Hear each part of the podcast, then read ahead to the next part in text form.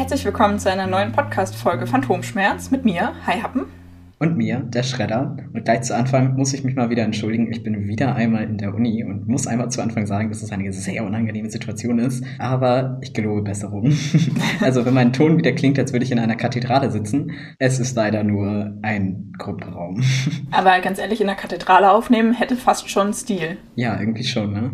Irgendwann. Irgendwann machen wir das mal. Ich stelle mir es vor allem einfach sehr lustig vor, wie du irgendwo in so einer riesigen Kathedrale irgendwo in der Ecke sitzt, so mit deinem Mikro und deinem Laptop so aufgebaut.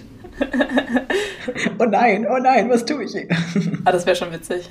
Ist das so schlechte Akustik, dass sie schon wieder gut ist? Hm. Ja, das kann man dann als Absicht verkaufen. Oder als Herausforderung. Naja, macht die Handlung spannend. ja, wie lief denn deine AMK-Klausur, um mal kontinuierlich an die letzte Folge anzuknüpfen? Ja, ich habe die tatsächlich einen Tag, nachdem wir letzte Woche aufgenommen haben, zurückbekommen. Ich wurde sogar schon angesprochen von wegen, du hast das noch gar nicht erzählt. Ich so, ja, weil wir einen Tag vorher aufgenommen haben. Ich habe eine Eins geschrieben und damit ist die Welt auch wieder in Ordnung. uh, herzlichen Glückwunsch. Danke. Ja, ich muss mal, ich muss mal den Klassenschnitt rausfinden. Den haben wir irgendwie nicht gesagt bekommen. Hab aber von vielen Leuten aus der Klasse, von denen ich eigentlich dachte, dass sie besser wären, mitbekommen, dass sie eine Vier haben. Also, hm. Man weiß es nicht so genau. Hm, ja. Ja, aber ähm, ich bin damit persönlich sehr zufrieden. Also offensichtlich. aber halt auch einfach, weil das für mich halt eben Feedback ist, dass meine Vorbereitung gut war und so wie ich mich jetzt vorbereitet habe, dass das anscheinend sehr effektiv ist oder sehr sinnvoll. Ja, richtig gut. Hoffentlich läuft die nächste Klausur auch so und wird nicht wieder so komplett anders. Ja, Klausuren sind bis jetzt irgendwie sehr ähm, abwechslungsreich. Was gibt's denn sonst so Neues bei dir? Äh, ich habe ein kleines Haustier-Update. Ich war übers Osterwochenende bei meinen Eltern. Ja, die leben halt auf dem Land und da gibt's halt auch Insekten, dementsprechend halt auch Fliegen. Und ich habe für Peaches zwei Fliegen gefangen und ihr die mitgebracht. Also ich bin Montag späten Nachmittag äh, nach Hause gefahren und habe halt kurz vorher die Fliegen eingefangen, weil tatsächlich bei uns gibt es keine Fliegen. Also auch wenn man den ganzen Tag die Fenster sperrangeweit offen stehen lässt, es kommen keine Fliegen rein. Also maximal Fruchtfliegen, aber die sind zu klein, die kommen aus dem Terrarium wieder raus. Ja, und deswegen habe ich, hab ich einfach äh, ja, Fliegen gefangen. Stimmt, also bei uns gibt es auch jede Menge Fruchtfliegen und da gab es eine ganz lustige Situation neulich, weil ich habe einen Podcast, also wir haben wirklich viele und meine MitbewohnerInnen sind halt auch so super unrein, was die Küche angeht und lassen ständig irgendwie einen Scheiß liegen und die eine isst ständig Mangos. Das ist ja nichts Schlimmes, aber Fruchtfliegen gehen da so krass drauf und das heißt, wir haben eine richtige Plage jetzt schon in der Küche und ich weiß gar nicht, wie das werden soll, wenn der Sommer kommt. Oh Mann. Und äh, ich habe halt Podcast gehört und in dem Moment ging halt eine neue Folge los und dann meinte der so, ja, ähm, Problem mit Fruchtfliegen, dagegen hilft Fettkraut. Das ist ein blaues Kraut mit so einem Film, wo die dran hängen bleiben. Okay. Und ich war aber so, Moment, wo ist die Kamera? Richtig gut. Das war so ein geiler Zufall. Und seitdem möchte ich mir das im Baumarkt besorgen. Aber ja, in Brandenburg gibt es, glaube ich, keine Baumärkte. Und auf jeden Fall nicht in meiner Nähe. Ja, auf jeden Fall habe ich dann die Fliegen mitgenommen, habe die dann bei Peaches reingesetzt und sie war in den letzten Wochen irgendwie wenig aktiv. Also ich habe sie echt nur so ab und zu mal gesehen. Sie hat zwar gefressen und alles, aber sie war halt eher weniger aktiv, war wenig draußen, wenn wir zu Hause waren. Ja, aber kaum saßen die Fliegen drin. Ich glaube, es hat zwei Minuten gedauert. Äh, da guckte sie schon aus ihrer Röhre raus und hat gelauert und dann die kleinere Fliege hat sie echt sofort gefangen. Also weiß ich nicht, vielleicht fünf Minuten oder so. Die größere Fliege hat sie dann noch mega lange gejagt und wir haben ihr die ganze Zeit zugeguckt. Es war halt einfach, einfach so krass niedlich. Und irgendwie war es auch schön, sie mal wieder so aktiv zu sehen. Und ähm, ich habe mir jetzt vorgenommen, ich werde wieder da mehr darauf achten, dass ich hier mehr Fliegen organisiere. Ich muss mal gucken, vielleicht, also so irgendwie Fliegenmaden sammeln oder so. Irgendwie kriege ich das schon hin, weil ich finde das halt einfach super cool, wenn sie die Fliegen fängt weil es halt ein bisschen natürlicher ist, als ihr einfach nur die Heimchen im Marmeladenglas hinzustellen, die ja nicht wirklich weg können. Bisschen Herausforderung. Ja, ein bisschen. das kleine Eidechsenhirn. Ja, ein bisschen Beschäftigung, so. Finde ich schon schön. Ja, auf jeden Fall. Und die eine Fliege, also die zweite, die länger gelebt hat, die ist sogar zwischendurch noch entkommen. Wir haben das beobachtet.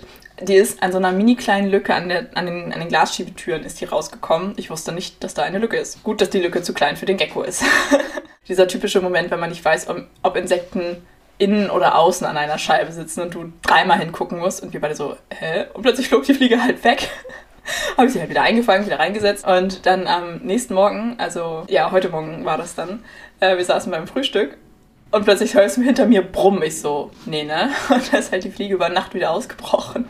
Habe ich sie wieder eingefangen, wieder reingesetzt und ähm, irgendwann im Laufe des Tages muss Peaches die jetzt gefangen haben, weil sie ist nicht in der Wohnung und nicht im Terrarium, also kann sie nur im Gecko sein. Ja, aber das war, das war alles sehr niedlich. Witzig. Ich stell's mir bildlich vor. Ich habe mich ein bisschen veräppelt gefühlt.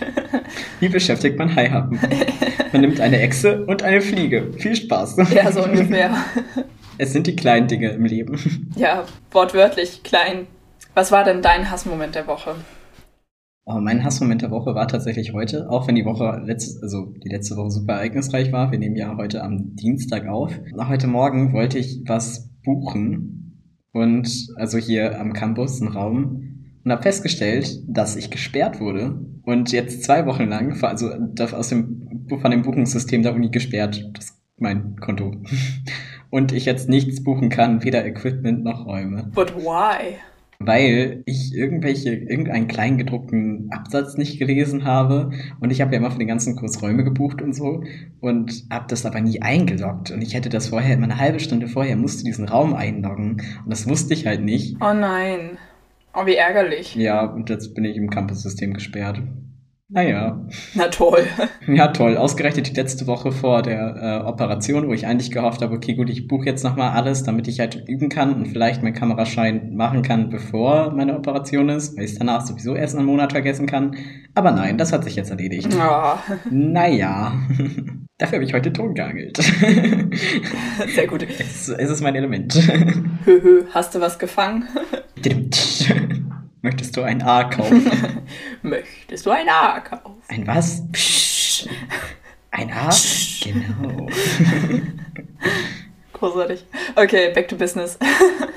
ja, was war denn dein Hassmoment der Woche? Das war ähm, oh Gott, ich weiß schon wieder nicht, welcher Wochentag das war. Sonntagabend. Ich war ja bei meiner Familie und ähm, ich habe mich ein bisschen über mich selber geärgert, weil ich das war wieder so eine typische Aktion von, ah, eigentlich möchte ich nicht mitkommen, aber naja, okay, mache ich mal. Und hinterher ist so, ja, wäre ich mal zu Hause geblieben. Ja, wir sind zu einem Osterfeuer gefahren, wo wir früher auch immer waren. Das ist von ähm, Freunden meiner Eltern und ähm, früher war das immer total lustig als Kinder, weil da waren dann halt auch andere Kinder und da haben wir Stockbrot gemacht und so und das hat jetzt endlich mal wieder stattgefunden und eigentlich wollte ich nicht mit, weil ich irgendwie das schon so ein bisschen vermutet hatte und ich auch irgendwie nicht so fit war und dann bin ich aber doch mitgefahren und dann war ich da und es waren nur Leute da, die ich nicht kannte, die teilweise meine Eltern nicht mal kannten und die paar Leute, die ich kannte, das waren halt Freunde von meinen Eltern, so, da bist du so, ja, okay, worüber soll ich jetzt mit denen reden?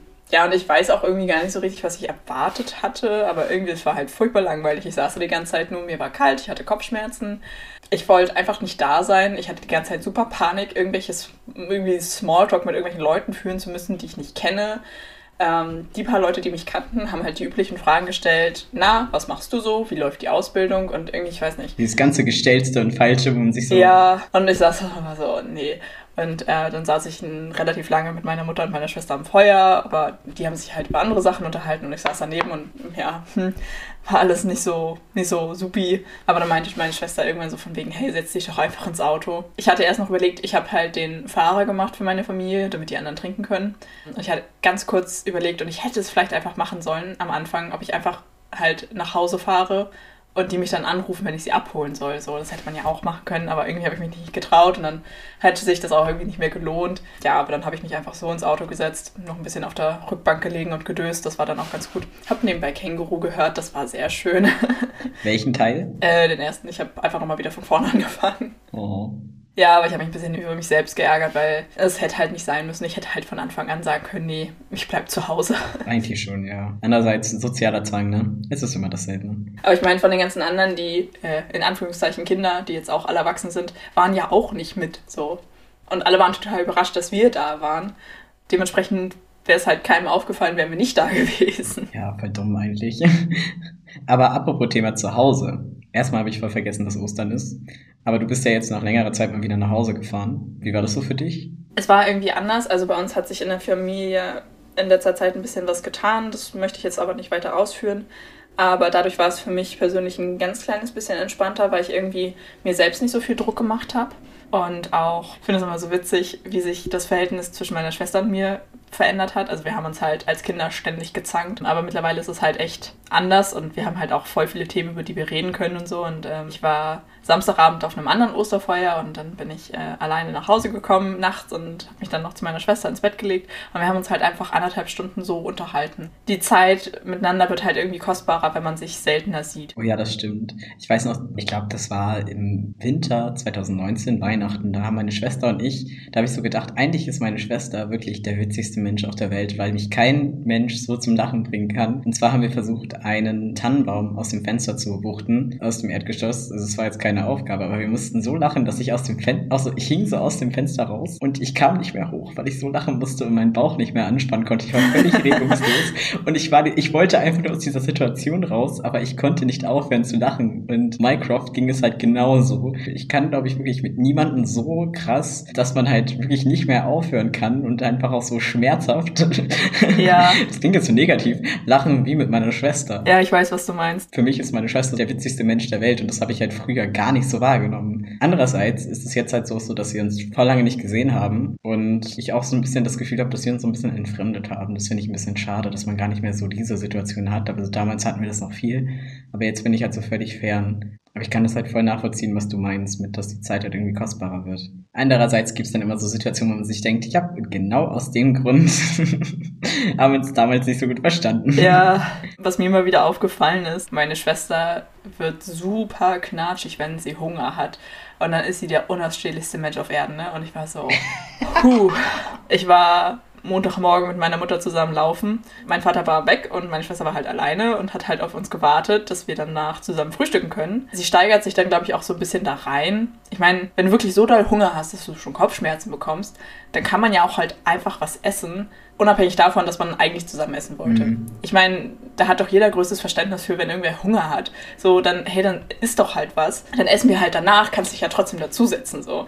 Aber dieser, dieser Zwang, dass man ja auf die anderen warten muss und dann steigert sie sich da so rein und, oh, das ist echt anstrengend. Also, ich, ich werde auch schnell hangry, aber bei weitem nicht so schlimm wie meine Schwester, ne? da hat sie so eine richtig tiefe Furche auf der Stirn, weil sie die Augenbrauen so zusammenzieht und so richtig böse guckt. Und sie ist dann so unausstehlich, ne? Also wirklich mit aller Geduld und allem Verständnis. Uff. bei uns sind immer so Diskussionen am Tisch ganz schlimm, weil alle werden dann immer richtig laut. Da kommt bei uns das ungarische Temperament immer durch. und keiner akzeptiert die Meinung des anderen und ich sitze dann da immer und denke mir nur so, wo bin ich gerade und wieso sind wir verwandt? Oh Mann. Sagen wir mal ganz wild. und was mir ganz doll aufgefallen ist, ähm, gerade jetzt am Wochenende, seit ich ausgezogen bin, werde ich meiner Mutter immer ähnlicher. Oh Gott. Entschuldigung. also irgendwie in so bestimmten Verhaltensweisen. Es ist, ich glaube, es ist sehr subtil, aber ich merke das auch im Umgang mit meinem Freund so. Ich weiß nicht, also es ist ganz furchtbar, aber so ein paar Sachen, wo Mama dann früher gemeckert hat, so gerade wenn es um so Sachen im Haushalt ging, das kann ich halt mittlerweile echt gut nachvollziehen, warum sie gemeckert hat. mir fällt jetzt kein konkretes Beispiel ein, aber es sind so die kleinen Sachen im Alltag, wo mir das schon auffällt. So, ich bin schon die Tochter meiner Mutter. Das ist ähm, ist irgendwie sehr witzig. Aber Thema von zu Hause ausziehen, da sind wir jetzt schon genauso beim Punkt. Und zwar, ich muss für, ich glaube, das hatte ich, glaube ich, in irgendeiner Folge schon mal erzählt, für Film Development, glaube ich, oder ja doch, muss ich ein Drehbuch schreiben und die Projektmappe tauschen wir dann halt mit dem anderen aus der Gruppe. Das heißt, man muss ein bisschen aufpassen, über welches Thema man redet. Sonst hätte ich wahrscheinlich ein anderes Thema genommen. Und das Setting ist mein erstes Mal. Also nicht in einem sexuellen Sinne gemeint, sondern etwas, das wir halt zum ersten Mal gemacht haben. Und ich habe mich für das Thema das erste Mal von zu Hause ausziehen entschieden. Und ich muss drei Loglines verfassen und ich muss Quellenarbeit leisten. Und dann dachte ich, okay, gut, ich könnte ja als Quelle einen Podcast nehmen. Wieso nehme ich nicht einfach meinen eigenen Podcast?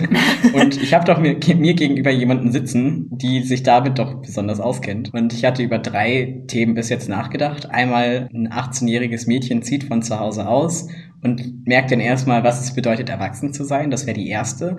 Zweite wäre, dass eine Gruppe von Freunden zusammenzieht und dann feststellt, ey, wir haben alle unterschiedliche Wertvorstellungen und das Zusammenleben funktioniert halt so überhaupt nicht, weil es doch einen Unterschied gibt zwischen Freundschaft und Mitbewohnern. Und die dritte wäre, eine Person zieht aus einer konservativen Familie aus und findet halt sich selbst und lernt halt so von diesen ganzen Sachen abzulassen und das tut der Person total gut und die blüht total auf. Also das waren die drei Ideen, die ich bis jetzt hatte. Ja. Ja, es gibt natürlich auch viele eigene Erfahrungen, die man irgendwie damit hat. Und ähm, ich dachte jetzt mal, ich nutze die Gelegenheit und starte quasi ein kleines Interview mit nicht vorbereiteten Fragen, weil ich keinen Bock hatte. und frag dich einfach mal so, was war eigentlich so das, womit du so gar nicht gerechnet hast, als du ausgezogen bist? Was hat dich so am meisten überrascht? Also gibt es so eine Schlüsselsituation, wo, die du siehst, wenn es darum geht, okay, von zu Hause ausziehen und Probleme? Nicht Probleme unbedingt. Also ich glaube, ich bin tatsächlich bis jetzt ganz gut klargekommen. Zumal ich aber auch wirklich guten Rückhalt von meinen Eltern habe. Also immer wenn es um irgendwelche Sachen geht, die man halt einfach noch nicht weiß, so einen möglichen Ämterkram und so und so ein Bums, da weiß ich, dass ich da immer noch meine Eltern fragen kann. Also ich muss da nicht alleine durch so. Das klingt jetzt so, als hätte ich finanzielle Probleme, aber das hat sich ja eigentlich auch eigentlich eingependelt. Aber ich war tatsächlich am Anfang überrascht, wie teuer Lebensmittel sind. Also wie viel Geld man im Monat nur für Essen ausgibt. Allgemein, wie viel Geld man für laufende Kosten ausgibt, ist einfach so. Du hast ja. halt ein Konto und du siehst halt nur Minus, Minus, Minus, Minus und du denkst dir, wo, ich habe nichts davon. Ja, aber ich glaube tatsächlich, ähm, ich hatte voll den soften Übergang eigentlich, weil ich ja ähm, bei meinen Eltern relativ viel Freiraum hatte. Wir hatten ja quasi zwei Etagen, also halt Erdgeschoss und erst, erster Stock. Und der erste Stock war komplett nur, also in Anführungszeichen, äh, Kinderzimmer. Also halt zwei große Zimmer für meine Schwester und mich und halt ein Bad. So, nachdem meine Schwester dann ausgezogen ist, habe ich jetzt, ich glaube, fast vier Jahre halt in diesem kleinen Reich oben alleine gewohnt. Also klar, ich habe natürlich mit meinen Eltern zusammengelebt und Küche und Kühlschrank und alles, aber ich hatte halt mein eigenes Badezimmer, wofür ich auch komplett alleine verantwortlich war. Ähm, mein Zimmer war mein Reich, da hatte ich immer eigene Verantwortung. Ähm, und ich habe halt auch meine Wäsche relativ früh dann selber gewaschen, beziehungsweise die gesamte Wäsche der Familie. So, das heißt, dieses, was ja, glaube ich, viele Leute haben, wenn sie ausziehen, so, oh, das Bad putzt sich ja gar nicht von alleine. Ui, die Wäsche wäscht sich ja auch nicht von alleine. Das hatte ich halt so gar nicht. So, da hat sich bei mir relativ wenig verändert, so im Vergleich zu meinen Eltern, weil, also klar, jetzt wohne ich mit meinem Freund zusammen so, aber war jetzt nicht, dass ich da plötzlich krass überfordert gewesen wäre. Was für mich auch eine ganz große Erkenntnis war, und da hatte ich tatsächlich neulich so einen kleinen Schlüsselmoment, das ist aber was in eine positive Richtung. Ähm, man ist halt viel freier und ein bisschen unabhängiger von seinen Eltern, auch was Entscheidungen angeht. Ähm, richtig banal, ohne Scheiß, das ist das Dümmste überhaupt. Aber ich stand neulich ähm, vor dem Regal mit den Waschmitteln und ich habe halt bis jetzt einfach immer das Waschmittel gekauft, äh, was meine Eltern auch mal hatten. Einfach weil ich weiß, dass ich das riechen mag und dass was gut ist und so. Und dann stand ich vor dem Waschmittelregal und ähm, hatte super Lust, so Wäscheparfum zu kaufen. Und ich wollte das schon immer mal ausprobieren. Und ich stand vor dem Regal und habe ganz kurz so gedacht, so, hatte so die Stimme meiner Mutter im Ohr, war so, nee, ach komm, das ist doch Schwachsinn, braucht doch keiner. Ah, ist viel zu teuer, lohnt sich gar nicht. Und dann stand ich da, war so, wieso denke ich so. Ich habe Bock, das auszuprobieren. Ich bezahle das mit meinem eigenen erarbeiteten Geld und meine Mutter wird es nicht mal erfahren, wenn ich es ihr nicht erzähle. Das heißt, sie kann das in keiner Weise irgendwie kritisieren oder verurteilen oder sonst irgendwas. Wenn ich Bock habe, meine eigene Wäsche mit Wäscheparfum zu waschen, dann kann ich das einfach machen, ohne da irgendwen um Erlaubnis zu fragen oder zu fragen, ob das sinnvoll ist. So dieses, ja, einfach ein bisschen eigenverantwortlicher zu sein, weil ich meine, andersrum wenn ich dann feststelle, dass es sinnlos ist oder nichts bringt oder unnötig ist, dann habe ich halt mein eigenes Geld unnütz ausgegeben. Das muss ich dann auch raushalten. So. Ja, oder auch mal sich durch Waschmittel durchzuprobieren naja, ist ja, ist ja jetzt meine eigene Entscheidung, welches Waschmittel ich kaufen möchte. Ich schnorre mal Waschmittel von meinen Mitbewohnern und wir kaufen immer nur Weichspüler. Das ist etwas, was ich mir durch Ines tatsächlich angewöhnt habe. Das habe ich mir vorher nie gegönnt und ich habe es total lieben gelernt. Also ich kann das halt voll nachvollziehen. Also klar, ja, kostet genau. das ein bisschen mehr. Aber allein dieser Luxus. Weichspüler ist so eine Bereicherung fürs Leben. Ja, ich habe neulich auch einfach mal eine Flasche Weichspüler gekauft. Wir hatten halt nie Weichspüler. So, wir hatten immer ein Waschmittel. Ja. So, wir hatten halt immer Colorwaschmittel und dann vielleicht nochmal Weißwaschmittel. Und ich ich war so, wer sagt denn, dass man nur ein Waschmittel haben darf? Ich kann da ja auch zwei oder drei. Ich meine, warum gibt es denn kleine Waschmittelpackungen? So, es gibt ja auch kleine Flaschen. Einfach, damit man halt seine Wäsche mit unterschiedlichen Waschmitteln waschen kann. So, und es gibt halt Sachen, die dürfen nicht mit Weichspüler gewaschen werden. Dann habe ich halt noch ein normales und keine Ahnung. ja, und halt einfach diese, ich sag mal, Freiheit von der Be- und Verurteilung der eigenen Eltern so. Ja, aber erwischst du dich manchmal dabei, dass du so das Gefühl hast, dass, also ich habe das zum Beispiel immer, wenn ich in meinem Zimmer esse und ich meine, ich wohne jetzt seit fünf Jahren oder ich glaube länger schon, ja doch fünf Jahre nicht mehr zu Hause. Und trotzdem habe ich jedes Mal das Gefühl, wenn ich in meinem Zimmer esse, dass es falsch ist. Ja, es fühlt sich verboten an, ne? ja, hast du das noch? Und hältst du dich an diese, Ver also hältst du dich noch an diese Regeln oder nicht? Also ist jetzt schwierig, weil wir halt ein Wohnzimmer haben. Das heißt, wir essen halt auch oft einfach auf dem Sofa, was für mich nicht verboten ist. So, und ich habe halt nicht mehr dieses mein Zimmer. So, und ich wüsste jetzt keinen Grund, warum ich im Schlafzimmer was essen sollte, weil, naja, Sofa ist halt bequemer, um darauf zu essen. Ich weiß aber, was du meinst. Weil wir hatten diese Regel früher auch, dass wir kein Essen mit in unsere Zimmer nehmen durften, einfach weil meine Eltern nicht wollten, dass irgendwo Essensreste schimmeln oder irgendwelche Teller stehen bleiben und schimmeln. Und ich hatte das auch ganz lange noch. Das hat sich später ein bisschen gewandelt, als ich oft auch alleine gegessen habe. So, dann habe ich mir das halt mit hochgenommen. Aber gerade am Anfang war es schon irgendwie, hat sich verboten angefühlt. Ich weiß, was du meinst. Bei mir ist das auch ganz stark, wenn es darum geht, tagsüber Fernsehen zu gucken. Wir hatten halt immer die Regel, wir dürfen erst ab 19 Uhr Fernsehen gucken. Und das hat sich bei mir so eingebrannt, dass es halt immer noch bei mir für ein schlechtes Gewissen sorgt, wenn ich tagsüber Fernsehen gucke. Okay, nee, das habe ich nicht. Und mir ist auch ganz doll aufgefallen, dass ich viele, ich sag mal, Haushaltssysteme von meinen Eltern übernommen habe. Das war gerade am Anfang, als ich mit meinem Freund zusammengezogen bin. Also es war kein Streitthema, aber da hat man einfach gemerkt, dass sowas auch ganz krass einfach von der Erziehung abhängt oder, oder eine, ich hätte fast gesagt, eine Prägungssache ist. Mir war das am Anfang super wichtig, dass es für Altglas, Pfand und Altpapier feste Orte gibt. Weil er hat halt einfach leere Gläser einfach immer irgendwo hingestellt. Ich war so, nein, du brauchst doch einen festen Platz für Altglas. So. einfach weil es bei meinen Eltern auch immer so war. Eine Körperbox für jedes und dann ist gut so. Ich kann es so nachvollziehen. Es ist halt auch so krass, gerade mit MitbewohnerInnen, was dann halt auch für Welten aufeinandertreffen. Ja. Es ist immer wieder lustig, aber manchmal auch einfach nur sehr, sehr nervig und anstrengend. Aber man muss da auch irgendwie dann lernen, über seinen eigenen Schatten zu springen und so diese Kompromisse zu finden. Ne? Ja, ja, und da ist halt irgendwie, ähm, ja, wie gesagt, ich habe ja quasi vier Jahre lang, äh, gerade was so Putzen und so angeht, ziemlich mein eigenes Ding machen können. Ja, und wenn man dann plötzlich mit einer Person aus einem anderen Haushalt zusammenzieht oder eine Person, die halt anders aufgewachsen ist, dann merkt man mal, wie subjektiv Sauberkeit eigentlich ist. Und das hat bei mir tatsächlich eine ganze Weile gebraucht, weil ich habe mich am Anfang immer richtig, ne, nicht geschämt, aber ich habe mich immer doof gefühlt, wenn ich dann halt meine Putzanfälle bekommen habe. Und mein Freund ist da halt gar nicht so. Also ich putze halt bei uns einfach, weil es mich viel früher stört und mich auch viel mehr Dinge einfach stören, die, wozu er einfach keine Meinung hat. So, ja, dann liegt da halt Staub auf der Fensterbank. Finde ich nervig, ich mache das dann irgendwann weg. Und bei ihm ist es, glaube ich, ich glaube, da gibt es einfach keine emotionale Regung zu. Und am Anfang habe ich mich immer richtig doof gefühlt, wenn ich dann angefangen habe zu putzen und habe mich wie so eine, als hätte ich irgendwie einen Hygienefimmel oder so.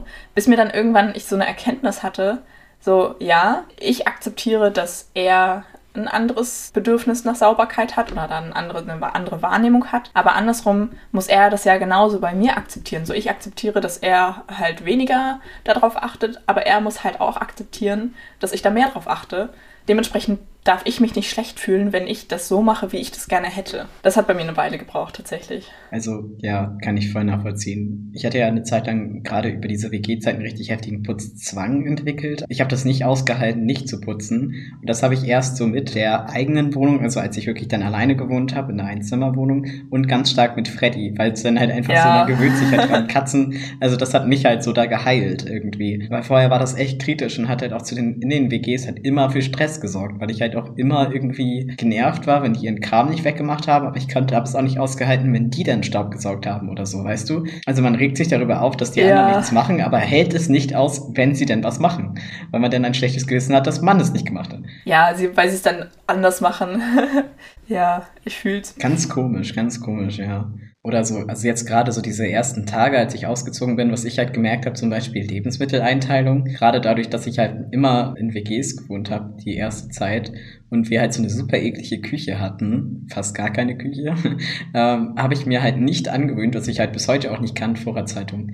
Also ich habe halt extreme Angst, dass mir Essen verkommt und deswegen mache ich keine Vorratszeitung. Und also was total an, an sich auch dadurch, dass ich jetzt gerade in Brandenburg wohne, echt immer problematisch ist, das liegt mir wirklich so gar nicht. Und wenn ich an meine Eltern denke, die haben das halt voll drauf und das müsste eigentlich ja auch in meiner Erziehung verankert sein, aber das kann ich halt so gar nicht. Also ich muss sagen, das klappt bei uns sehr gut. Und mir macht das irgendwo auch Spaß. Das finde ich tatsächlich sehr angenehm, weil wir jetzt halt uns den Kühlschrank nur noch zu zweit teilen. Da hat man ein bisschen besser im Blick, was im Kühlschrank ist und was da auch vielleicht wieder verschwindet. So dieses typische, man hat sich auf den letzten, keine Ahnung, Joghurt gefreut und dann ist er halt weg. So, das passiert halt bei uns nicht, ähm, weil wir auch immer zusammen einkaufen gehen. Das heißt, jeder weiß, wofür welches Essen geplant ist und so. Und wir kriegen das halt auch gut hin, vernünftig zu planen und dann, wir kaufen immer so für drei, vier Tage ein ähm, und dann auch so zu planen, dass wenn du irgendwie so, ich, Packungen sind ja grundsätzlich irgendwie gefühlt zu groß und dass du halt dann nur eine halbe Packung von irgendwas benutzt und dann aber die zweite Hälfte für irgendwas anderes benutzen kannst. So, das, das funktioniert ganz gut.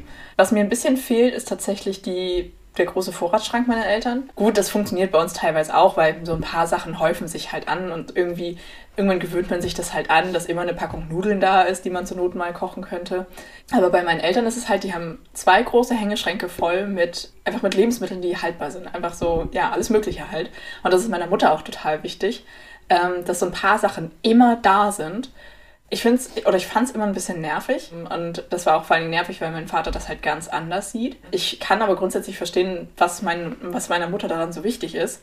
Weil du kannst halt bei meinen Eltern spontan einfach irgendwas kochen. Mehr als nur Nudeln. Du kannst halt immer irgendwas Geiles zaubern, so. Auch wenn du nicht einkaufen warst. Einfach weil so viele unterschiedliche Sachen vorrätig sind. Das vermisse ich so ein bisschen, dass man, wenn man halt äh, was kochen will, muss man halt einkaufen. So dieses sich aus irgendwelchen Resten was zaubern, funktioniert halt meistens nicht. Also Vorratszeitung klappt schon nicht, weil ich halt einkaufen hasse. Also bis zur letzten Sekunde mal rauszöger und deswegen halt immer alles aufbrauche und dann erst einkaufen gehe. Ja. Und da ich halt auch immer nur mit dem Rad unterwegs bin, kann ich auch immer nur eine ja, gewisse Menge kaufen. Klar. Und das ist dann immer schwierig. Und ich merke das dann meistens Samstag um 23 Uhr. Schön. wo man dann nicht mehr einkaufen kann und halt der Sonntag noch kommt und man halt, also allgemein, ich hasse Sonntage, seitdem ich ausgezogen bin. Das ist die dümmste und scheiße, warum? Warum gibt es Sonntage? es fällt, wird mir halt immer zum Verhängnis, weil ich halt sonntags ist so der einzige Tag, wo ich halt Zeit habe, um irgendwas zu erledigen. Aber du kannst nichts erledigen, weil alles fucking zu hat. Oh Mann, ich fühl's. Es gibt wirklich nichts, was ich so sehr hasse wie Sonntage. Rent Ende. Oder was auch, also so ganz krass war, äh, ich habe ja den ersten Monat mit Flo damals zusammen gewohnt, in einem Zimmer.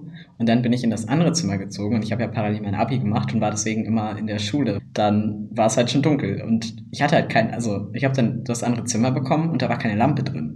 Und ich habe wirklich, glaube ich, sieben Tage ohne Lampe gewohnt.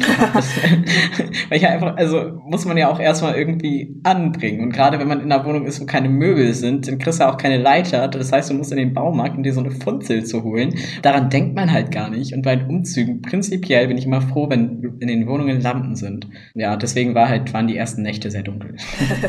ja, oder was, was war noch? Also ja, dieses, dieses typische Scheitern oder dass man halt das erste Mal lernen muss, mit dem Geld umzugehen. Wie teile ich mir das ein? Dass halt die ganze Zeit gefühlt auch irgendwie Geld verschwindet für alles Mögliche. Alleine wohnen ist halt einfach so eine Geldfressmaschine, aber das Thema hatten wir gerade schon. Aber es ploppen die ganze Zeit Nachrichten bei mir parallel auf, weil ich scheinbar gerade bei ProSieben zu sehen war. Sehr gut. An sich, ich, also ich finde, das Thema bietet relativ viel Spielraum so. Aber was sind denn noch so richtige Klischees? Also was ich auch immer finde, ist zum Beispiel, wenn sowas, womit man halt sonst keine Berührungspunkte hat, was halt sonst so ein bisschen meistens, ja, so klischeehaft der Vater erledigt, sind zum Beispiel Wasserrohrbrüche oder alles, was im Bad kaputt gehen kann oder Waschmaschinenanschlüsse oder sowas, weißt du? Da bist du auch erstmal am Arsch, wenn irgendwie da in die Richtung irgendwas passiert. Ja, stimmt. Wobei ich da den großen Vorteil habe, dass mein Freund sowas gut kann. also der hat halt auch die Waschmaschine selber angeschlossen und so. Also da bin ich voll im Vorteil. Das hat jetzt nichts mit dem Geschlecht zu tun, sondern einfach mit seiner Berufsausbildung und meinem Desinteresse. Also ich kann es nicht, weil ich eine Frau bin, sondern weil es mich halt bis jetzt nie interessiert hat, sowas zu tun. Mhm. Ja, oder auch so Lampen aufhängen ich habe halt irgendwie Respekt vor Strom und er ist halt Elektroniker. Das habe ich nicht. Es gehört ja jetzt quasi auch zu meinem Job, Lampen aufzustellen. So. Ja, Aber gut, so anzubringen an die Wände, mh, mm, nein. Also ja, wie gesagt, ich glaube, was so ein absolutes Klischee ist, dass die Leute so in der ersten Zeit gar nicht mit dem Haushalt klarkommen. Körbeweise ihre Dreckwäsche wieder zu ihren Eltern zurückkarren, um sie da waschen zu lassen. Aber wie gesagt, das war bei mir so gar nicht, weil ich halt so lange schon irgendwie super selbstständig gelebt habe. Ja, das war bei mir auch so. Also man muss ja auch so einen selbstständigen Tagesrhythmus finden. Also wann gehe ich schlafen, weil das, dich zwingt keiner mehr schlafen zu gehen. Und wann stehe ich auf? Das musst du ja plötzlich völlig alleine einteilen. Wie viel Zeit brauche ich wirklich morgens? Wann muss ich losgehen und sowas? Aber genau, auch das hatte ich vorher halt schon. Ich bin immer, also ich bin ab der 11. Klasse immer selbstständig aufgestanden und ins Bett gegangen. Das war meinen Eltern auch egal. Und da muss ich auch sagen, da bin ich heutzutage für so viele Sachen dankbar, ähm, weil meine Eltern mich halt echt zur Selbstständigkeit erzogen haben. Also manche Sachen haben mich genervt, wo ich heute sage, ja, gut, dass sie das so gemacht haben. Ähm, was aber immer war, und da bin ich so dankbar für, und das finde ich ist einfach die beste Strategie ever, meine Eltern haben mich immer mit allem in Ruhe gelassen, solange es lief. Also halt auch Schulnoten. Solange die Noten okay waren, und okay wäre auch eine 3 gewesen, also, ne? Aber solange die Noten in Ordnung waren, haben die mich mit Schule komplett in Ruhe gelassen, haben nicht nachgefragt, haben nicht irgendwie mit Hausaufgaben rumgehühnert, haben nicht gefragt, wann Klausuren sind, haben mich nie zum Lernen gezwungen. Damit hatte ich immer so meine Ruhe. Damit hatte ich auch meine Ruhe. Und das fand ich so gut, weil ich halt, also ich habe meinen Eltern das dann halt auch gerne erzählt, so ich hatte ja auch meistens gute Noten, wusste aber genauso, dass ich halt auch erzählen kann, dass wenn ich eine schlechte Note habe, weil ich dann, dann nicht irgendwie mit Strafe rechnen musste oder so. Und ich glaube, das war einfach so ein Geschenk, weil mich das halt super dazu erzogen hat, das einfach selbstständig zu machen. Und ich auch wusste, dass ich das für mich mache und nicht, um meinen Eltern irgendwie zu gefallen oder irgendwie da dann keinen Ärger zu riskieren. So. Und dadurch war ich, glaube ich, auch immer relativ gut, weil ich da eben wusste, solange ich gut bin, habe ich meine Freiheit. Und ich mache es für mich und nicht für meine Eltern. Und äh, das Gleiche ist, das fand ich total witzig, das hat meine Mutter mir vor einiger Zeit mal erzählt. Ich hatte so in der siebten, achten Klasse eine Phase, da habe ich, da habe ich so das Internet für mich entdeckt und sehr viel Zeit mit meinem Handy verbracht und bin da teilweise echt spät ins Bett gegangen. Also eigentlich zu spät. So, und ich meine, meine Mutter ist nicht doof, so die hat das mitbekommen. Ich habe zwar immer versucht, dann leise zu sein und kein Licht und was weiß ich was, aber ich meine, die ist nicht doof. Man kann die Schritte durch die Decke hören. so, und ich war dann teilweise halt bis, weiß ich nicht, bis drei Uhr nachts wach und musste dann um sechs wieder aufstehen. Und da hat sie sich eine Zeit lang Sorgen gemacht, aber weil meine Schulnoten nicht drunter gelitten haben, hat sie mich damit in Ruhe gelassen. So, sie hat immer so ein bisschen meine Schulnoten als Indikator genommen. Und sie war so von wegen, ja, wenn das Kind dann in der Schule müde ist, ja, dann ist sie halt selbst schuld wird sie schon merken, dass das scheiße ist. Und ja, habe ich gemerkt, dass das scheiße ist. Und dann bin ich irgendwann auch wieder früher ins Bett gegangen und habe das von alleine komplett zurückreguliert. Und ich glaube, deswegen bin ich auch niemals so in diese Trotzphase gekommen, so dieses, diese, ich sag mal, Rebellionsphase. So, ich mache das jetzt extra, nur meinen Eltern zu trotzen. Weil eigentlich gab es nichts, dem ich mich widersetzen musste. Einfach weil meine Eltern mich immer gelassen haben. Und das ist jetzt im Nachhinein betrachtet so krass wertvoll.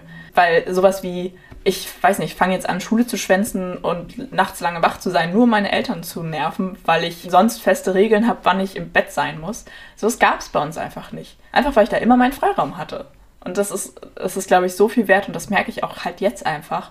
So, ja, ich könnte so lange wach bleiben, wie ich möchte, aber wenn es dann irgendwie 22 Uhr ist, denke ich mir so, hui, jetzt aber fix ins Bett, sonst bist du morgen müde. Also das ist, das war auch, seit ich alleine wohne oder seit wir zu zweit wohnen, seit ich bei meinen Eltern ausgezogen bin, auch noch nie irgendwie ein Diskussionspunkt, dass ich gedacht habe, so irgendwie, ich muss das jetzt ausnutzen, dass es mir keiner verbieten kann. Hm, das hatte ich tatsächlich auch nicht. Also was ich halt hatte, dass bestimmte Freiheiten plötzlich da waren. Wir hatten ja Haustiere und auch Pferde und es war halt für mich, ich war immer sehr, sehr pflichtbewusst. Das heißt, ich habe zwar den Stall manchmal sehr spät ausgemistet, aber ich habe ihn täglich ausgemistet oder so. Und auch gerade mit steigendem Alter wurde mir das halt auch mal wichtiger, mich an diese Dinge zu halten. Das ist ja nichts, wovon du selber profitierst, sondern jemand anderes. Und das war mir immer für andere, ist mir immer, sind mir Dinge immer sehr leicht gefallen zu machen für mich selbst immer eher nicht so. Ich habe auch tatsächlich in der Schule mich immer für die Lehrer angestrengt, was halt einfach mega dumm ist, weil ich einfach denen zeigen wollte, dass ich ihren Unterricht mag. Und ich hatte mal richtig das schlechte Gewissen, wenn ja. ich schlecht in einem Fach war, weil ich das Gefühl hatte, dann, damit gebe ich der Lehrkraft das Gefühl, dass sie ihren Job nicht gut macht. Aber eigentlich bin ich ja nur dumm. So. Also gerade in Physik war das halt so, ich habe es halt wirklich nicht begriffen. Und ich wollte das verstehen und ich fand das auch cool, irgendwie so Formeln aufzustellen oder so. Ich habe es einfach nicht begriffen. Jeder hat seine Stärken und Schwächen. Das habe ich damals halt auch noch nicht so ganz verstanden. LehrerInnen wissen das auch, dass jeder seine Stärken und Schwächen hat. Und noch, zum, noch ein Punkt zum Thema äh, Freiheit. Süßigkeiten kaufen. Man geht ja jetzt selber einkaufen und auch da dachte ich am Anfang so, es gibt doch, es ist doch so ein Meme im Internet von wegen, oh, ich vergesse manchmal, dass ich als Erwachsener jederzeit losfahren kann, um mir Kuchen zu kaufen. Das denke ich auch manchmal. Ich könnte mir jederzeit Süßigkeiten kaufen, würde mich keiner von abhalten, aber ich mache es halt nicht, weil irgendwie, also am Anfang war das auch ganz viel so, naja, ist halt teuer und ich brauche es nicht. Jetzt, wo ich Geld habe, denke ich mir so, ja, ich kann mein Geld aber auch für andere Sachen ausgeben. Und irgendwie auch so diese krasse Vernunft, die man da irgendwie, oder die ich zumindest entwickelt habe, so, man muss halt nicht jeden Tag Süßigkeiten essen. Und vor allen Dingen auch nicht in rohen Mengen, weil es einem dann davon doof geht. so. Und vor allen Dingen auch sich da dahingehend selber zu erziehen, dass man halt das so ein bisschen als wirklich als Genuss beibehält, so wie es auch bei meinen Eltern immer war. Ja. Und dass es halt nicht zum Standard wird. Ich merke das bei Ines ganz stark, dass die halt sehr viel sich von Süßigkeiten ernährt. Was ja auch nicht schlimm ist so. Also ich finde das eher beruhigend, weil jetzt bei mir zum Beispiel, als ich ausgezogen bin, hatte ich so einen ganz starken, also ich habe da vor der Zeit, also ähm, ich bin ein halbes Jahr vorher vegan geworden und war auf so einem Yoga- und Fitness-Trip und bin dann in die Orthorexie und dann in die Magersucht gerutscht. Ja. Und das war halt dadurch, dass ich ausgezogen bin, hat sich da auch keiner, konnte da natürlich nachgucken. Ich war ab und zu zu Hause und dann habe ich da auch normal gegessen, aber ich hatte zum Beispiel super Probleme, mit mir ungesunde Sachen zu kaufen. Für mich war sogar schon Brot ein Problem. So, oder alles, was irgendwie Weizen enthalten hat und ähm, eigentlich fast nur noch Bio gekauft und halt auch fast nur noch im Reformhaus. Und da meine Lebensmittelkosten sind aber nicht gestiegen, weil ich halt wirklich sehr wenig gegessen habe und dann halt auch wirklich sehr krass abgenommen habe. Und ähm, da wirklich Probleme hatte, mir irgendwas also einfach nur, ich weiß nicht, ob das einfach so eine Störung im Kopf war, dass ich mir Probleme hatte, diese Dinge zu kaufen. Und sowieso einkaufen für mich zu der Zeit, obwohl da bin ich sehr viel durch, einfach nur um durch Läden gelaufen, habe aber nichts gekauft und habe einfach nur Inhaltsstoffe irgendwie angeguckt. Okay, krass. Das ist halt total ja, dumm. Ja, ja. So. Also das ist halt dieses, dieses krankhafte Denken, was du dann halt hast. So von meinem Naturell aus bin ich jemand, ich gehe nicht gerne einkaufen und da hatte ich das halt total oft gemacht, was halt auch schon mal zeigt von wegen, dass man halt total krank im Kopf ist, so getrieben von irgendwie keine Ahnung was. Das ist mir halt da auch aufgefallen, dass das bestimmt nicht so extrem geworden wäre, wenn da jemand einen Blick drauf gehabt hätte. Ja, das stimmt. Ja. Also das Ganze halt zu Hause schon gar nicht so, vielleicht, weiß ich nicht, also das, das Fundament war halt schon immer da, weil zum Beispiel auch zu Hause das Thema Abnehmen immer da war. Im Sinne von, also meine Mutter hat immer versucht abzunehmen, meine Schwestern auch. Und wenn du dünn bist, ist das was Gutes, so. Und wenn du sportlich bist und so. Und dann halt auch nochmal die Tatsache mit der Transsexualität, dass es mir halt gefallen hat, dass ich halt nicht weiblich mhm. aussehe, hat mich das halt nachher getrieben. Das ist halt zum Beispiel, meine Mutter hatte mir mal gesagt, was mich total angefeuert hat damals. Vorher hatte ich das halt gar nicht so stark wahrgenommen, sondern es war halt auch einfach viel Stress mit Abi und so. Und ähm, dass die eine aus dem Dorf gesagt hätte, ich würde knabenhaft aussehen. Und das war für mich so der Punkt, wo ich gemerkt habe, okay, gut, das kann ich jetzt noch, also weißt du, das war. Ja, klar, voll. Ab da wurde es problematisch. Ja. Also da, ab da hat sich halt so in meinem Kopf so dieses Denken, okay, gut, ich verfolge hier irgendein Ziel. Ja. Oder das bringt mir irgendwas. Vorher war es halt auch für mich so ein bisschen da habe ich das halt noch nicht so wirklich gesehen, aber ab da habe ich es dann gesehen. Und ab da wusste ich auch, dass es ein Problem ist. Auch wenn man sich das wirklich nicht eingesteht, du siehst es halt wirklich lange nicht. So, irgendwann jetzt im Nachhinein denkst du dir so, oh Gott, wie dumm warst du. So, ganz stark bedingt halt auch durch diese Wohnsituation, zum Beispiel auch diese mit dieser ekligen Küche und so. Aber halt auch ganz viel Ausrede es ist halt einfach so, wenn du stark abnimmst, dich nicht richtig ernährst, dann verkacken halt irgendwann deine Organe. Ja. Und dann kannst du es halt aufs Essen schieben, dass du halt irgendwie sämtliche Allergien hast, die du dann halt entwickelst, weil du nicht genug isst und dein Körper halt sich selbst verdaut, so gefühlt. Und das war halt einfach die Ursache für alle meine Probleme zu dem Zeitpunkt, aber das, da redest du halt nicht drüber. Du schiebst es immer auf andere ja. Dinge. Und dann ist es halt auch nicht, du präsentierst ja nach außen eine ganz andere Sache. So gerade in meinen Zwängen irgendwie hat mir das nicht gut getan, zu Hause zu sein. Also so alleine, also nicht zu Hause zu sein, sondern halt in den Wohnungen zu sein, so nur mit mir selbst das alles irgendwie auszumachen. Ich habe mich mal von meinen MitbewohnerInnen versteckt und so. Das war schon, also es war halt nie dieses, was man halt zu Hause manchmal hast, dass du jemanden, was vermisse ich auch sehr, jemanden hast, mit dem du reden kannst. Ja. Und wenn es nur deine Tiere sind. Mir hat das zum Beispiel total geholfen, als ich dann endlich ein Haustier hatte, also Freddy und meine Nachbarn über mir, dann war ich zum ersten Mal so richtig zu Hause. Und da konnte ich dann auch irgendwie von dem ganzen Scheiß loslassen. Das hat lange gedauert, aber es kam halt so mit der Zeit. Und ich glaube auch ganz stark damit, dass ich halt einfach die Transition gemacht habe und mich daran nicht mehr festhalten musste. Mhm. Wow, das war jetzt voll weit vom Thema weg, nee, worüber wir gut. eigentlich reden wollten. Wieso? Ich find's gut, weil das gehört halt auch dazu. Also Rat an alle oder an alle Eltern, die das hier hören oder so. Wenn eure Kinder Tendenzen haben, in diese Richtungen zu gehen, dann passt auf sie auf, wenn sie von zu Hause ausziehen. Weil dann wird sich das drastisch verstärken. Danke, Ende. du bist halt nicht mehr unter ständiger Beobachtung so. Und ich meine, deine Eltern kennen dich ja auch einfach und wissen, so, ab wann verändert sich das Verhalten? So, einfach weil die dich halt dein ganzes Leben lang kennen und beobachten. So, ja, stimmt schon. Ja, auch wenn, also ich muss sagen, dass wir uns halt sehr auseinandergelebt haben, aber das lag halt auch ganz stark an mir und meinen Depressionen, dass meine Eltern das halt nicht verstanden haben, weil ich selber nicht verstanden habe, was los war. Und ich musste das ja auch selber irgendwie erstmal für mich lernen. Also das war, ich weiß nicht, ob meine Eltern mir in der Situation hätten helfen können. Also es ist schon alles gut, wie es passiert ist und ich bereue auch keine Sekunde von dem, wie es jetzt passiert ist, allein dafür, dass ich jetzt hier bin und ähm, ja, diesen Podcast mit dir mache, dass wir uns noch haben, weil du diese ganze Zeit ja mit mir, du hast mich ja wirklich in meiner schlimmsten Zeit quasi ertragen und begleitet und warst immer irgendwie da. Hast mich halt nicht wie andere einfach krass verurteilt. Also wir hatten ja diese eine Freundin, die mir dann auch wirklich irgendwie so meine Probleme als Grund für alles ja. andere vorgeworfen hat, so und das halt so unnötig damit reingezogen hat.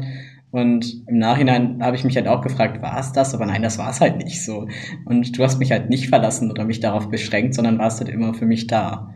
So auf deine Art und Weise und hast dich da halt nicht eingemischt. Und das war, glaube ich, also wir waren da halt auch noch nicht so dicke. Jetzt, wenn jetzt irgendwie irgendwas in die Richtung passieren würde, wirst du, glaube ich, schon auf mich aufpassen. So. Und ich merke also, wir haben beide immer einen Blick irgendwie aufeinander. Oder aber allgemein so diese Situation, ich kann jetzt wieder in einer WG wohnen, ich studiere jetzt das, was ich wirklich möchte und lebe irgendwie hier, verwirkliche meinen Traum, so, weißt du? Ja, und das wäre halt alles nicht so, nicht möglich gewesen, wenn ich nicht von zu Hause ausgezogen wäre.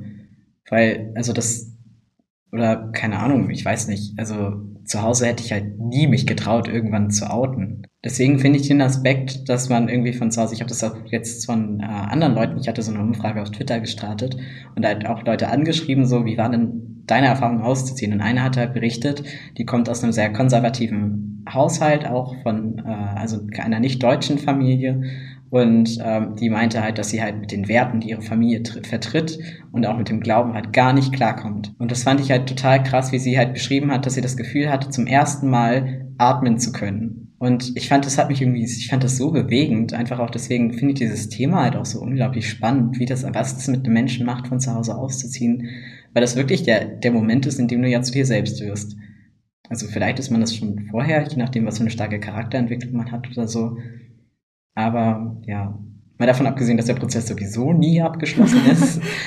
Aber naja, spannendes Thema auf jeden Fall. Ja, und auch da muss ich wieder sagen, da habe ich es, glaube ich, sehr gut gehabt weil meine Eltern mich in meiner, ich sag mal, Alternativität immer sehr, ja, auch mir da sehr viel Freiraum gelassen haben. Also ja, es gab mal blöde Sprüche oder sonst irgendwas. Aber es war jetzt irgendwie nicht, dass mir irgendwas verboten wurde oder so.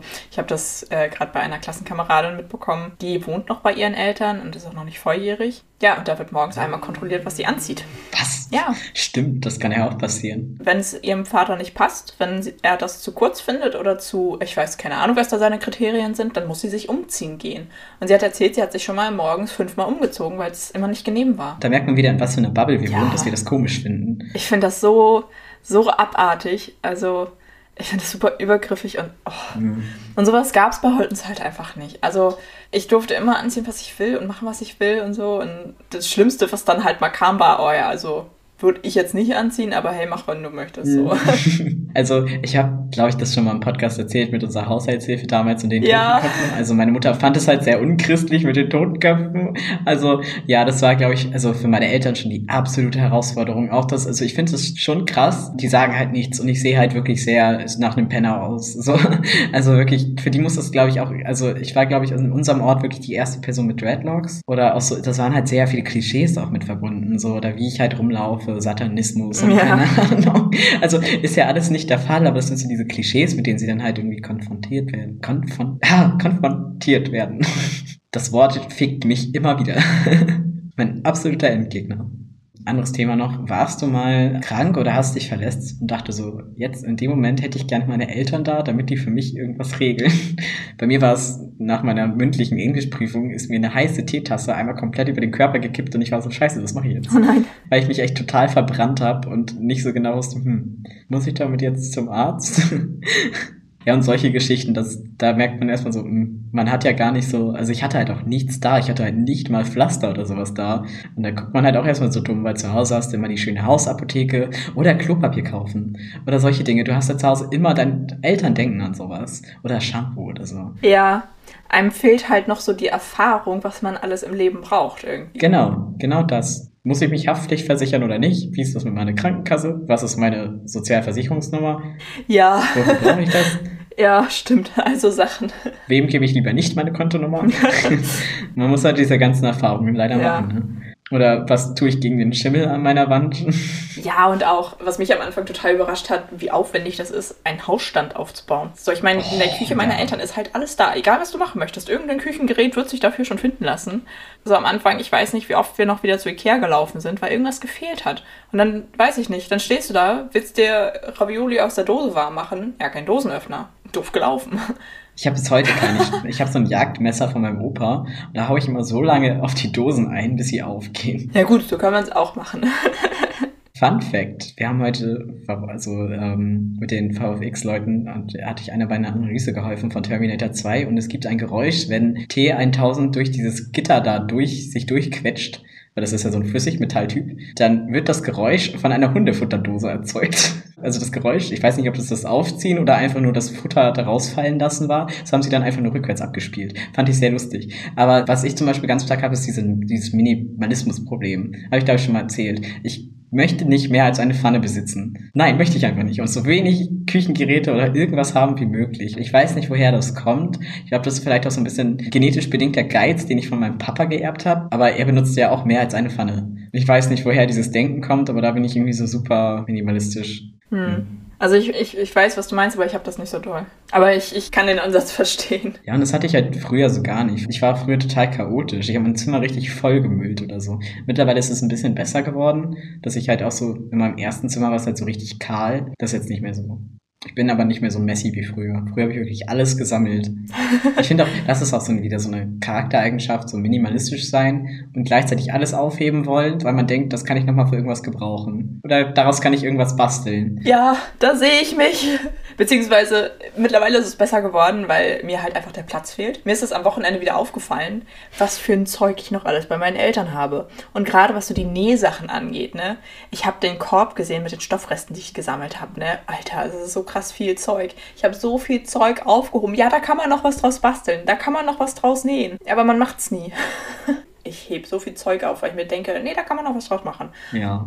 Aber wie gesagt, es ist besser geworden, weil wenn du wenig Platz hast, überlegst du dir halt dreimal, ob du Sachen behalten möchtest. Aber ich, ich tue mich schon schwer, Kartons, also Amazon-Kartons oder auch so diese, diese Pappbriefumschläge Oh, ja. wegzuschmeißen. Weil ich mir immer denke, so, nee, vielleicht muss ich ja bald was verschicken. Dann fehlt mir ein Karton. Aber du hast halt, ich, wir haben in unserer, weiß ich nicht, wir haben ja 50 Quadratmeter, da ist kein Platz, um Kartons Ja. zu sammeln. Der Platz ist einfach nicht da. So.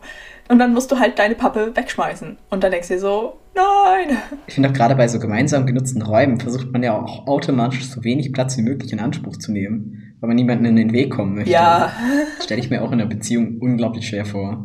Ja, das ist mir, das war am Anfang auch so ein kleines Problem für mich, weil irgendwie, also mein Freund hat ja zuerst in der Wohnung gewohnt, so. Das war halt irgendwie seine Wohnung, in die ich mit eingezogen bin. Aber seit ich da eingezogen bin, ist es ja unsere Wohnung. Gerade am Anfang wollte ich halt ihm nicht so viel Platz wegnehmen, weil er ja seine Sachen, die er ja schon ein Jahr lang in dieser Wohnung verteilt hatte, für mich zur Seite räumen musste. Ja, auch da wieder hat mir irgendwie am Anfang so ein bisschen diese Akzeptanz oder diese, wie, wie, wie, wie ist das denn, so diese Selbstakzeptanz gefehlt. So, nein, ich wohne hier jetzt auch. Ich habe auch ein Anrecht auf Platz. Aber ja, man versucht dann möglichst wenig Platz Ja. einzunehmen. Und ich habe das mal ganz doll, wenn ich Sachen liegen lasse. Das habe ich, das habe ich glaube ich auch von meiner Mutter. Meine Mutter muss Sachen immer wegräumen und sie stört es, wenn Sachen so liegen bleiben. So wenn man irgendwas auf die Küchenzeile legt und das da dann drei Tage liegen bleibt, das stört sie richtig doll. Oder auch irgendwie so früher, sie stellt uns was auf die Treppe und dann nimmt man es nicht mit hoch. Ja. Das fand sie immer richtig furchtbar. Und das merke ich jetzt bei mir selber, dass ich immer meine Sachen auf so, so zum Beispiel auf dem Küchentisch, versuche möglichst schnell wegzuräumen und mich dann auch bei meinem Freund entschuldige, wenn ich sie dann mal irgendwie länger stehen lasse oder was weiß ich was, bis mir dann einfällt, ah, warte mal, ihn stört sowas nicht. Er lässt seine Sachen auch überall liegen, die ich dann wegräume. Dann muss ich nicht bei, mich bei ihm entschuldigen, dass ich meine Sachen liegen lasse. ja, stimmt. Einfach richtig dumm. Was vermisst du an deinem Elternhaus am meisten? Meine Katze. Fühle ich. Ja. Seriously. Also, das fehlt mir ganz doll, die Katze. Also, Mio ist einfach, auch jetzt am Wochenende, ne? Ich habe das so krass gemerkt, wie doll ich ihn einfach vermisst habe. Und er hat auch beide Nächte in meinem Zimmer geschlafen und so. Und, und tatsächlich auch so ein bisschen der Garten. Also, dieses einfach mal rausgehen können und in der Natur zu sein, ohne das Grundstück Mhm. verlassen zu müssen. Weil ich meine, wir, haben, wir sind in einer Wohnung, wir haben keinen Balkon. Wenn du mal ein bisschen freien Himmel über den Kopf haben möchtest, musst du halt dich anziehen und das Haus verlassen und einen Schlüssel mitnehmen. Und dann bist du halt, hast du halt keine Privatsphäre mehr. Ich kann das alles sowas unterschreiben. Die Tiere fehlen mir extrem. Mir fehlt diese Weite von dem Hof und auch dieses, man kann einfach so unbeschwert machen, Ja. was man will. So, jetzt hat man halt immer das Gefühl, dass eine Mietwohnung gehört halt immer noch jemand anderem. Du kannst einfach mal einen Nagel in die Hand, Wand hauen, ohne dass es ein Problem ist oder dass du dir Gedanken machen musst, oh, meine Kaution. Weißt du? Was, irgendwie Ja. vermisse ich es auch so, dass, dass halt einfach Leute da sind. Also es ist bei uns zwar in der WG auch so. Also mir fehlt halt auch einfach ein Wohnzimmer. Weißt du, wie ich das meine? Ja, Man hat halt kein, man ist entweder in Ines Zimmer oder in meinem Zimmer. es gibt keinen neutralen Boden. Zu Hause g- gibt's den halt schon. Oh, es läuft hier jemand rum und kontrolliert die Räume. Werde ich hier gleich rausgeschmissen? Wahrscheinlich. Ups. Von dem Sicherheitsdienst. Hm. Ja. Okay, sie hat mich bemerkt. Sie hat sich entschuldigt. Sie hat gesehen, dass ich eine Aufnahme mache. Peinlich. Sie hat die Tür aufgemacht, Ups. geguckt, hat die Hände hochgehoben und hat die Tür wieder geschlossen. Unangenehm. Was mir tatsächlich aufgefallen ist, da hatte ich am Anfang ein bisschen Angst vor, dass mir mein eigenes Zimmer fehlen könnte. Mhm. Ich habe manchmal so Anfälle von, oh, ich hätte gern mein eigenes Zimmer, so einfach mal eine Tür zumachen können und alleine zu sein. Aber das kann ich eigentlich immer noch. So, weil wir haben, wie gesagt, das Wohnzimmer und das Schlafzimmer und da kann man die Tür zwischen zumachen. Und dann ist man auch alleine so, weil die Wand relativ schalldicht ist. Also man hört dann auch nicht mehr so viel. Also das geht schon, man kann sich schon aus dem Weg gehen. Ich habe aber auch gar nicht so das Bedürfnis danach. Irgendwie, das hatte ich vorher anders eingeschätzt. Ich glaube, das liegt aber auch einfach daran, dass mein Freund und ich uns einfach wahnsinnig gut verstehen. So.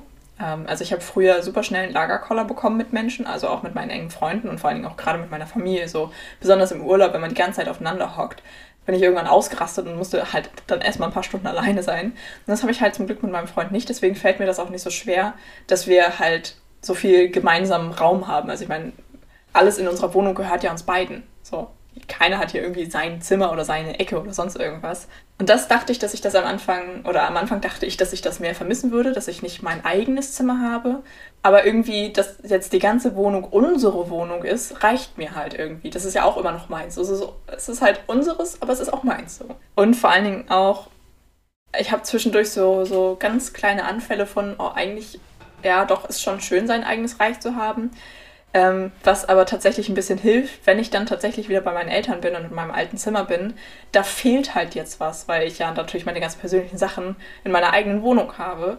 Dementsprechend ist das Zimmer nicht mehr so verlockend. Und meine Mutter hat auch angefangen, ihre Sachen mit reinzuräumen. So, da steht jetzt halt das Bügelbrett und alles Mögliche. So, das, mein Zimmer löst sich halt so ganz, ganz langsam auf. Also es ist immer noch mein Zimmer, aber da fehlt halt jetzt was. So dieses, was ich früher gemacht habe. Ich meine, ich habe mich ja jahrelang richtig doll in meinem Zimmer eingeigelt und das löst sich halt langsam auf, weil, ja, wie gesagt, da fehlen die persönlichen Sachen und es sind andere Sachen im Zimmer. Ich kann mich halt in diesem Zimmer einfach nicht mehr so doll einigeln. Dementsprechend fehlt es mir auch nicht mehr so doll. Kannst du bei nachvollziehen. Aber irgendwie ist es auch traurig. Also es ist gut, weil ich gerade auch in meinem Zimmer halt Trigger Warning, ich habe mich mal in mein Zimmer versucht umzubringen und das sind halt so Flashbacks, wo ich glaube ich meine Eltern mehr ein Problem mit haben als ich. Also meine Mutter ist dann halt auch immer so ein bisschen und sagt so, ja, es ist okay für dich, wenn du in deinem Zimmer schläfst, du kannst auch überall anders schlafen. Und ich bin immer so, ja, es, es ist in Ordnung für mich. Ja. Das Zimmer fühlt sich halt nicht mehr an wie das eigene Zimmer finde ich. Aber ich glaube, das ist auch einfach dieser Abnabelungsprozess, den man halt beim Erwachsenwerden irgendwie durchlaufen muss. Ja, aber auch das kein eigenes Zimmer haben, kann ich einfach verstehen. Und gerade wenn es halt bei Ines und mir halt schwierig ist, also gerade wenn halt das Thema Alkohol irgendwie zum Problem wird oder so, dann ist es halt schon einfach kacke, dass man kein eigenes Zimmer hat. Ja, ich sag ja so, einfach mal die Tür zumachen können. Ja, das geht halt einfach nicht. Hast du eine Erkenntnis der Woche? Äh, ja, tatsächlich. Ich habe ganz viel über Flugzeuge gelernt und ich fand das einfach richtig witzig. Also es ist jetzt keine doch, ich versuche es mal ein bisschen knapper zusammenzufassen. Hintergrund, meine Eltern haben neue Nachbarn. Das sind zwei junge äh, Ingenieure, arbeiten beide bei einem großen Flugzeugbauer. Ja, und die sind am Sonntag auch nochmal kurz rübergekommen. Und äh, ja, die haben ein bisschen was über Flugzeuge erzählt und das waren Sachen, die ich noch nicht wusste. äh, das erste ist, ähm, Flugzeugsitze halten insgesamt 16 G aus. Also G ist ja so Gravitation. Genau. Ähm, also die Sitze an sich, bevor die Rückenlehne bricht und bevor sie aus der Ankerung, Verankerung rausreißen, dafür braucht man 16 G. Das heißt, das Letzte, was von einem Flugzeug überbleibt, sind tatsächlich die Flugzeugsitze. Und das würde man auch tatsächlich, wenn man, sollte man in einem abstürzenden Flugzeug sitzen, gar nicht mehr mitbekommen, weil 16G hält kein Körper aus. So Jetpiloten haben ja spezielle Kompressionsanzüge und Helme und Nackenstützen die werden trotzdem bei 8G ohnmächtig. Dementsprechend könnt ihr euch vorstellen, was mit einem normalen, nicht speziell eingepackten Körper vorher passiert. Das war das eine. Und das andere, äh, Flugzeugflügel sind so stabil, dass es tatsächlich sehr viel Kraft braucht, um sie abzubrechen. Und tatsächlich werden alle neuen Flugzeugmodelle quasi vorher, bevor sie in Produktion gehen, einmal kaputt gemacht. Also man, man probiert halt aus, wie doll muss ich die Flügel nach oben biegen, bis sie abbrechen. Was ich sehr witzig finde, und es muss alles in äh, speziellen Hallen stattfinden, weil tatsächlich ähm, abbrechende Flugzeugflügel sind wie Splitterbomben. Einfach weil die mittlerweile so stabil sind und da so viel dieses ganze so, so Carbon und so. Und wenn es dann wirklich so krass ist, dass mal ein Flugzeugflügel abbricht, dann splittert das halt super doll. Und äh, ja, da muss man halt heutzutage echt vorsichtig sein, weil dann, also die, die Hallenwände sind dann alle Stahl verstärkt und so, aber da bleiben trotzdem Splitter in den Wänden stecken. Und meine Schwester war erst so, oh, hm, ist ja beruhigend zu wissen, dass man dann in einer ähm, fliegenden Splitterbombe sitzt. Und der Typ war nur so, ja, aber das kriegst du dann eh nicht mehr mit. Also wenn es wirklich so schlimm ist, dass bei einem Absturz die Flügel abbrechen, das kriegst du nicht mehr mit. Das ist deine, das ist dann deine geringste Sorge. Und ich war so, hm, trotzdem schön zu wissen. ja, also ich habe viel über Flugzeuge gelernt, was ich noch nicht wusste und das war cool und das war irgendwie witzig. Hast du eine Erkenntnis der Woche? Ja, aber die würde ich, weil die ein bisschen länger ist, tatsächlich in die nächste Folge schieben und würde tatsächlich jetzt mal langsam zum Ende kommen und dich nach deiner Dauerschleife fragen. Was ist denn deine Dauerschleife der Woche? Jedes Mal überrascht es mich. Sorry. äh, das ist ähm, Foxtrot Uniform Charlie Kilo von der Bloodhound Gang. Warte, die Bloodhound Gang, ist das nicht mit Evil Jared? Weiß ich nicht. das Lied ist super alt. Witzig, ja, ich weiß, glaube ich. Oh Gott. Oh Gott. Ja, es ist, okay, ist ein Oldie. nee, es, nee, es ist witzig, es ist witzig, wegen, ja, egal. Ich feiere das Lied einfach mega. Also es ist eigentlich, es ist eigentlich voll random, aber ich feiere dieses Lied einfach mega und äh, vor allen Dingen, wir haben uns das aus einem ganz anderen Grund einfach so spaßeshalber angehört, aber ich habe es mega abgefeiert und wir saßen da beide so waren so, wieso verstehen wir den Text eigentlich? Und dann Lyrics angemacht bei Spotify und das ergibt alles gar keinen Sinn. Und es hat so lange gedauert, bis wir gerafft haben, dass einfach der ganze Text, das sind alles Euphemismen für Sex. Oh, okay. es geht in diesem Lied um nichts anderes. Ja, irgendwie war das so. Aber halt als Nicht-Muttersprachler ist es halt schwierig, so Redewendungen zu verstehen. Mhm. Und du bist, hä? Das macht alles gar keinen Sinn. Das sind einfach nur Worte aneinandergereiht, bist du dann irgendwann so, ah, ah, okay, und das bedeutet das und das und, mm, okay. okay. Fun Fact. E.B. Jarrett, also der Bassist von der Bloodhound Gang, hat eine ganze Zeit lang immer als Sidekick bei Circus Halligalli mitgemacht und hatte da eine äh, Rubrik, die hieß A Serious Man Asks Serious Things. Also hatte Interviewfragen gemacht, zwei, drei, und hat dann angefangen zu kotzen. Und daraus bestand diese Rubrik. Ah, die ja. einzige Aufgabe als Sidekick war, dass er irgendwann anfängt zu kotzen. Fun Fact, Ende. Was ist deine Dauerschleife der Woche? Meine Dauerschleife der Woche sind zwei Film-Soundtracks, weil ich halt momentan wieder sehr viel Soundtrack höre. Und zwar The Ecstasy of Gold und A Fistful of Dollars. Lohnt sich reinzuhören. Den Komponist kann ich nicht aussprechen. Das ist okay. Ihr werdet es schon finden. Ja, cool. Dann würde ich sagen. Wir tauchen ab. Und bis zum nächsten Mal. Bye. Phantomschmerz. Tschüss. Tschüss.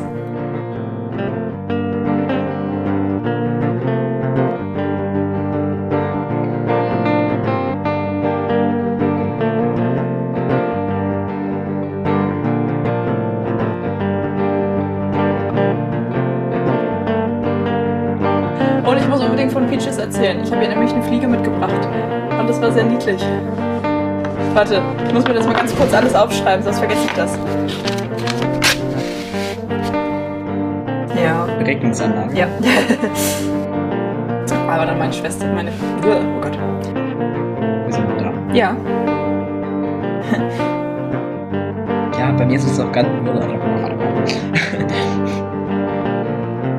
und hatte da eine äh, Rubrik, die hieß A Serious Man Asks uh, a, serious, a Serious Man Asks Serious Things. Voll die Selbsterkenntnisfolge. Wie deep möchtest du sein? Ich, ja. ähm, nee, aber... Du bist gerade ganz da abgehackt. Na ja, scheiß Vergnügen, ja. Nee, nee, schneid's mal lieber raus.